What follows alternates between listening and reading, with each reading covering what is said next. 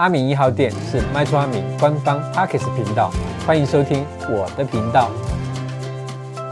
那我们今天的主题呢是买预售挑选建商爱注意哦。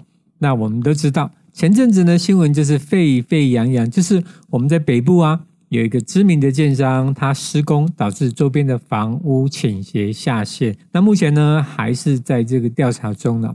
那这个时候当然就是会有很多网友会来问阿明啊，那要怎么去选择值得信赖的建商呢？那阿明当然也针对这个部分就是做了一个主题。那这个主题呢，我们分成两个部分来跟大家分享。第一个部分呢是为什么我们买预售要挑建商？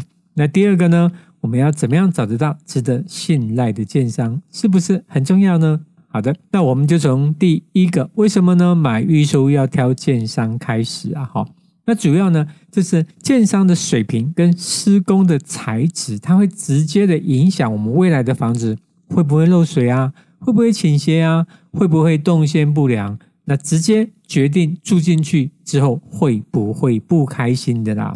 那你是不是很有感觉？那如果呢这个房子你买了之后，你一天到晚都要维修，这个时候。你不止生命财产的安全要担心，万一你的太太跟丈母娘不欢意，那你的生活就乌烟瘴气的。是的，所以呢，选择一个有经验和信誉的建商，得到高品质又安全的建材，才能够降低我们日后维修和装修的成本。大家说对不对呢？好的，那接下来我们讲一下，就是我们购买预售屋，它其实是我们人生中的一个重大的投资哈。毕竟呢，房子还没有看到就要付钱，等于就是说跟着建商一起要等房子盖完。那有一些我们知道，就是一些小微型的建商哈，就是中型以上的其实是还 OK 啊。那他今天如果说财务不稳，或者是受到不景气啊，或者是政策的影响，他就有可能会发生停工的状态哈。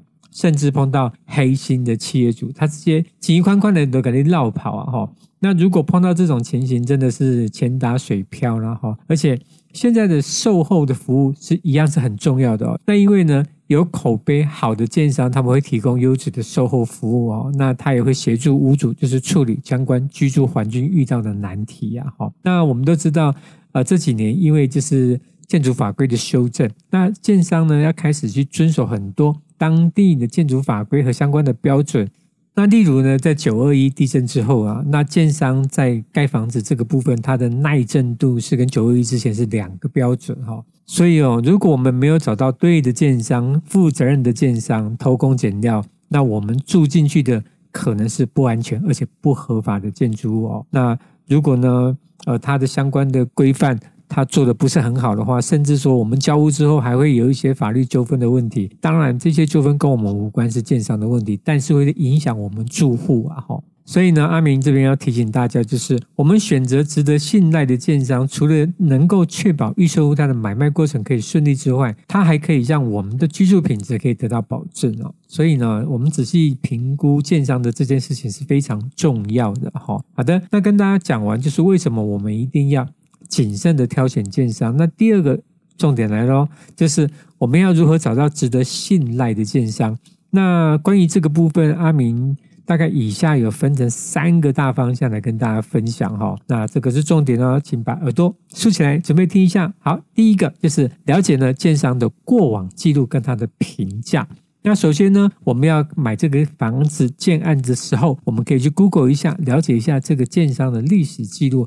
包括呢，他们过去的项目啊，那一般来讲就是说，我们可以问问我们自己的亲家朋友过账号，看看有没有跟这个建商交手过的经验。而且呢，现在就是网络发达，很多的 FB 啊或者社群也会有交流购买的心得。那这一些回馈跟建议，我们是都可以纳入参考的哈。那这边讲到，如果呢我们要查就是建商它的基本资料的部分，那一个最简单的方法。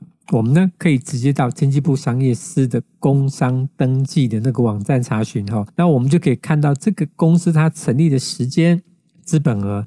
那这边当然是它登记的越久，时间越久，那资本额或者越高的，那通常就代表它这个建商的承受风险的能力会比较好哈。那除了这个以外呢，我们也可以直接 Google Google 什么呢？Google 这个建商的负责人或者是建商的名字，看看有没有一些不良的报道。大家都知道哈，因为现在就是呃坏事传千里嘛，只要有一些小问题，那就会被放大，放大之后就会被渲染，所以我们在搜寻的时候就看到一大堆的资讯。对，好，那再来就是说，我们还可以透过。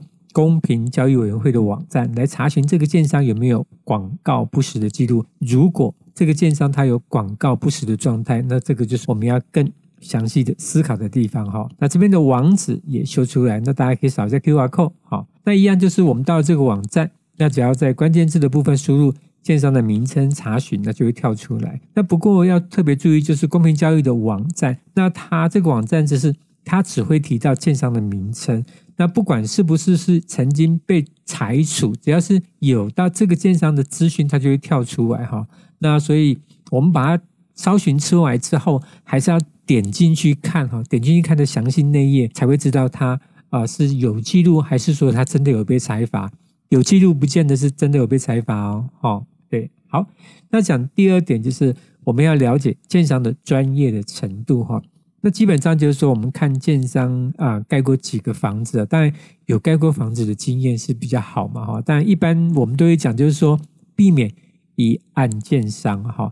那通常我们在预售的 DM 或者官网上，那也会列出建商的执照啊、资格跟他的专业施工团队啊，包含建筑师、工程团队。公司或者是园艺规划师等哈，对，那这一些大家基本上就是我们上网搜寻一下就可以知道这个从业人员相关的背景跟他的经验了哈。那接下来我们讲，就是因为现在的建筑工法日新月异哈，那许多的建案现在都会端出哈很高的，就是比方说啊耐震度啊哈防水保固啊哈多方面的承诺，而且甚至会有一些会强调他们的建筑物的品质要取得。